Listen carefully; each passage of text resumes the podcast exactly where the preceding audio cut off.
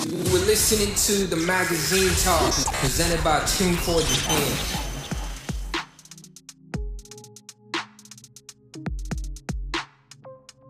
チューンコアジャパンのウェブメディアザ・マガジンがお届けするポッドキャスト番組ザ・マガジントークこの番組は音楽アーティストミュージシャンに無料で法律相談サービスを提供するミュージックロイヤーコレクティブローセオリーの代表でアーティファクト法律事務所の水口英介弁護士とともにアーティストの音楽活動に役立つ情報や様々なトピックをお届けするアーティストエンパワーメントプログラムです。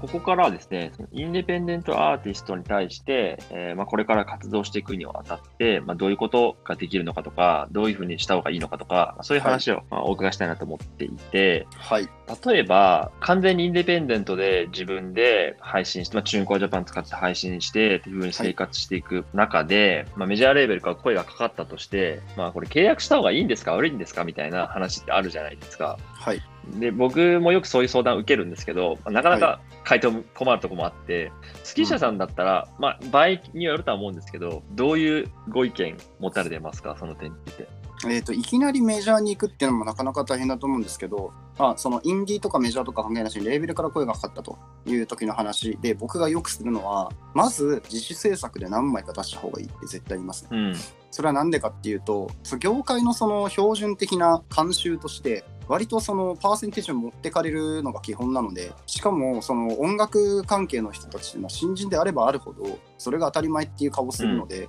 えっと、新人っていうのはあの新人ゆえに何もわからんじゃないですか右も左も。権利関係とかで強気にも出れないっていう人が多いと思うので、藁にもすがるとかその悪党が悪党が龍之介の雲の糸の世界みたいな、その僕なんかに声をかけてくれてみたいなでそれでそのこれから大きいことができるかもしれないみたいな実際にその実績のあるレベルだとかっていうことで期待をしちゃいがちなんですけど世の中には新人としてデビューする人間っていうのがめちゃくちゃいっぱいいるので、うん。うまくいくかどうかっていうのは正直音楽のレーベル側も期待してるかどうかすらもわからないと口ではもちろん、うん君には才能があるからって言うと思うし本当に思ってる可能性だって全然あるけどそれが世の中に受けるかどうかっていうのがもう本当に神にしかわからないのでそれが受けた時にめちゃめちゃ受けるんだったらいいですけどちょっとだけ受けるみたいなのになってくると、もうあんたの権利関係で契約している以上全然お金が入ってこないうん自分の曲をめっちゃ頑張って作って出したのに儲かりませんみたいなのは全然出てくるわけですよ。うん。でそれをそのなんていうんですかねこんなはずじゃなかったっていうふうに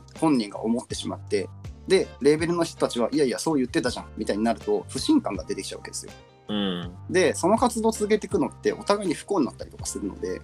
そうなる前にあのまず自主制作で自分たちで権利を100%持っている音源をまあできれば2枚ぐらいうん。うん10曲から20曲ぐらいの音源は自分らで出してしまった方がいいと僕は思います。うん。うん。でそれが、あのー後で有名になった時になんていうかあこんななんかやぶやつがいるらしいぞっつってインディーの頃のなんか曲があるぞこれ超かっけえぞっつって聞かれるとそれだけで自分たちお金が入ってくるようになるんで、なるほど。結局自活する力を持った上で、じゃあ助けてもらうかどうかっていう話になってくるってねまさにその通りです。はい、うんなるほど。で今の話に関連して、その自活するっていうことをまあ考える上で、このままかつてのインタビューを私見た中で印象的だったところで、自分やコンテンツを見てるターゲットが何者なのかを想定して投げなきゃダメなんだっていうああ書かれてて、これはどういう趣旨になるんですか、それはあれですね。あの多分ソニーのオーディションの時のインタビューだと思うんですけどその時はやっぱり意識してたって話。今はそんなに僕は意識してないんですけどでうんうん意識しなくてよくなったのはその自分の曲がある程度あの聴いてもらえるようになったって自覚があるからで、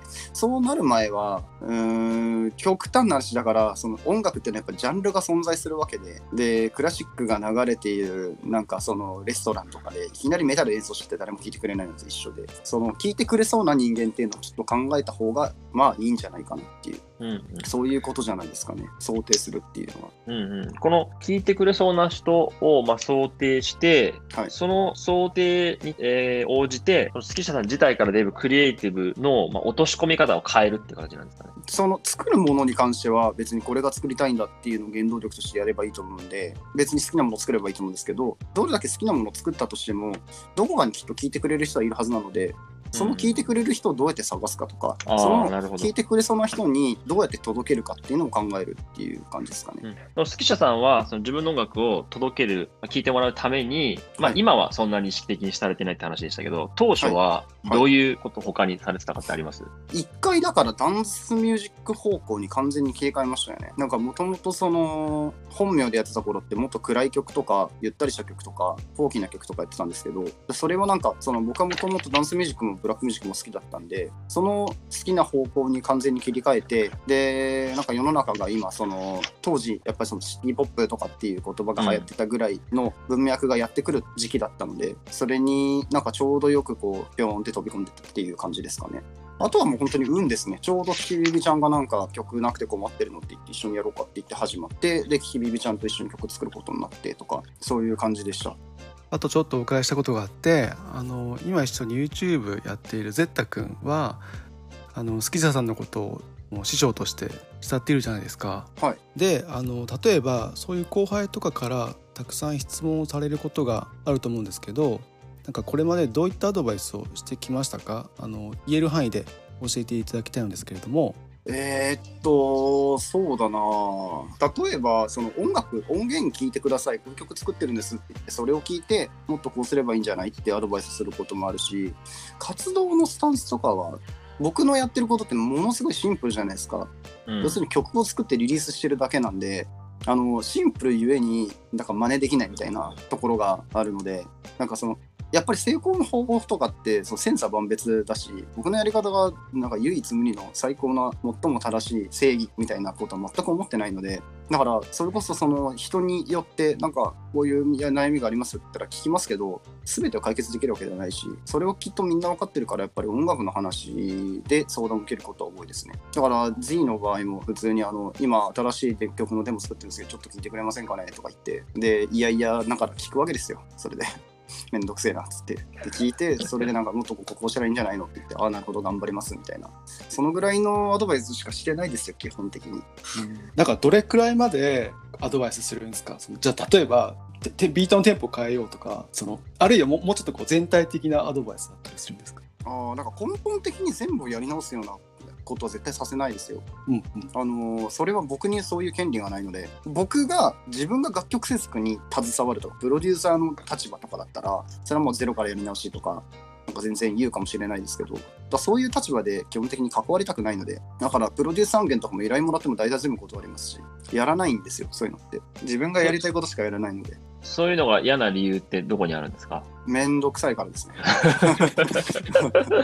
なんていうんですか、ゴールが僕が一番かっこいいと思うかどうかじゃないんですよ、そういうのって。うんうんうん。僕がかっこいいと思うものをこうやってポンポンって作りました。どうだ？これで俺は100点だと思ってるぞ。オラって言って出すと、うんうんもっとこここうなりますかね？みたいな。うん、うんここもうちょっとこのミックス部分こうやっていじれますかね？とかって言ってくるんですけど、絶対そんなこと言ってるけど、あなた分かってませんよね？みたいな気持ちでうんうん。手直ししたりとかしなきゃいけないタイミングが絶対出てくるんですよ。うん俺その手直しめっちゃ嫌いなんで。だからもう僕が、あのー100点だったら僕の一存でリリースしていいってそのタイミングじゃないとうん。やらないです。なるほど。なんか今の発言が今日なんかずっと聞いてた話に貫かれる一本の糸みたいななんか 感じがしましたね。基本的には自分のやりたいことをやって生きていきたいだけなので、はいうんその中でうんうんうんその自分のやりたいことじゃないことに従いたくないって感じですね。そのためにはお金のこと考えなきゃいけないし、権利は自分で持っとかなきゃいけないしっていうところにつながってくるってことですよね。そうですね。うんだからお金は別にもらわなくても生きていけるので、うんなんかお金を理由で仕事を受けることはないですし、うん。今すごい自由にやらせてもらってて本当に中運小さんにはもう感謝しきりですよ。いや本当素晴らしい。はい。まあ、チューンコアのおかげで食べていけるんだってアーティストって多いんじゃないですか？いっぱいいますよ、そんなの。ですよね。そういう。そういう人たちがみんななんかもっと言った方がいいんですよ。そうですね。言っていただきたいな。いまだにだってそのメジャーデビューすることがなんかゴールだと思ってる人とかもいるんですから、多分本当に。うん。大人になんか見初められてとかオーディションで優勝してとかなんかそういうのが本当に一番のなんか近道でそうじゃないとミュージシャンとして食っていけないと思ってる人って、今のその若いアーティストにもいるだろうしその親世代とかもそう思ってるはずだからあ、よりそうでしょうね。いや、そうですよ。だからそこで、なんか価値観止まっちゃってるのって、結構あ危ういし損だと思うんで、うん。もっとなんか、その価値観をこうね、アップデートさせていかないといけないんじゃないかなってすごい思うんですよね。てるか、どれぐらいの収益が上がってるかっていうのを、まあ、スキッシャさんが、あの出してくれたことで、まあ、ちょっと変わったかもしれないし、もっといろんな人がこれぐらい稼いでるんだよとか、こうやって稼ぐ方法あるんだよみたいな、言ってくれるといいですけどね。本当にそうですね。なんかでも新しい動きに気づいているインディペンデントアーティストも、まあ、割といるかもしれなくてでそういった中で今後その記者さん的には、はいまあ、国内の、まあ、インディペンデントのシーンはじめ音楽シーンってこう今後どういうふうな動きになっていくと感じますか？あーまあ、でも増えると思いますよ。あのインディペンデントで食っていけるっていう人たちはわざわざみんなが言うかどうかわからないですけど増えていくとは思います。うん。あのー個人がそのメディアになれる時代みたいなことってよく言うじゃないですか。だから影響力を持つ人間っていうのは別にそのメディアをその大きなメディアを通さなくても全然なんかフォロワーが何万人とか何十万人とかっていう人間ってどんどん増えてるしでそういう人たちのその影響力だけで音楽聴かれるっていうのも全然あると思うし、でその友達が音楽を作るようになりました。僕の友達超かっこいいんで聞いてください。それが本当に才能があったって言ったら高校の時全然おかしくないし、そもそも藤井風くんなんて YouTube でずっとやっててそれがそもそも人気だったからでそこに大人たちがなんかチームを組んでついてでそれで今なんか国民的まで行こうみたいな流れてるのうん。ものすごく自然なことだと思うし、全然これからインディペンデントでやっていこうっていう人たちは増えると思うしそれでなんですかね短期的にはそれで食える人たちも増えると思うんですけど同じようにその今食べれるようになりました。5年とか10年とかは、えー、とアーティストとしてやっていけます。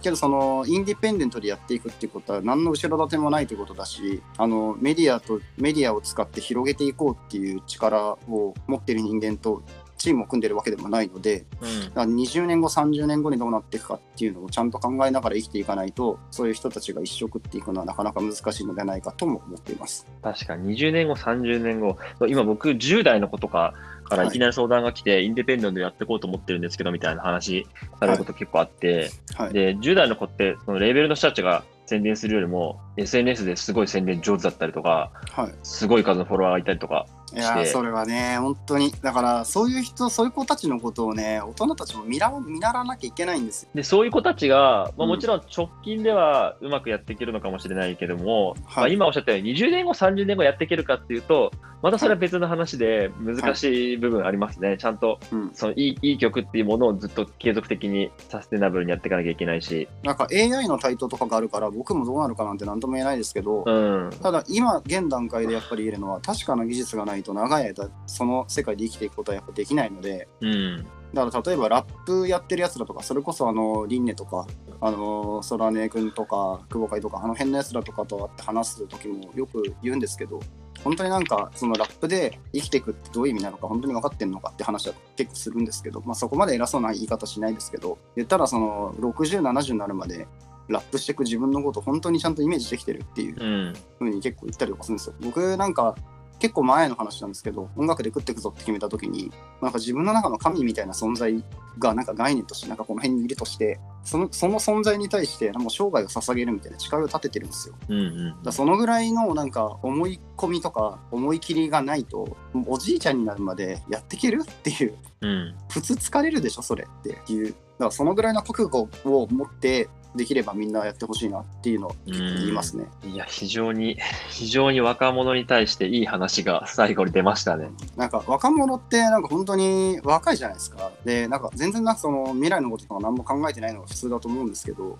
で、僕みたいな大人って若者からしてちょっと怖いと思うんですけど、このぐらいの怖いおっさんが実は一番優しいってことに早く気づいて 思いやってるからこそ言うんですもんね厳しまあいことを、そうですよ。それはそうですよ。それが優しさですもんねだし別になんかその君らがすごいと思ってることって別に実はそんなすごくないからねっていうのを、別に思いますからね。で60、70とかまでまあはい活動していく、まあ、先のこと想像できるのかっていう話ありましたけれども、はいまあ、。スキッシャさんとして、まあ、ここからはい活動の、まあ、展望といいますか、はいどういうことを考えているか、最後にお伺いできますか？実務的というかその実際にそのお金の話で呼んでいただいたっていうのもあるのでお金の話をすると僕は基本的に年収1億を目指しているので、はい、どこかで年収1億に行けるような何かがあるといいなと思ってるんですけど、えっと、去年のその去年出た数字のベースで考えた時に今年の年収も一応、あのーその2.5倍で1回目標立ってたんですけど思ったよりも伸びなくてでだからその目標額年収1億までたどり着くのって実はかなり難しいんだなっていうのを実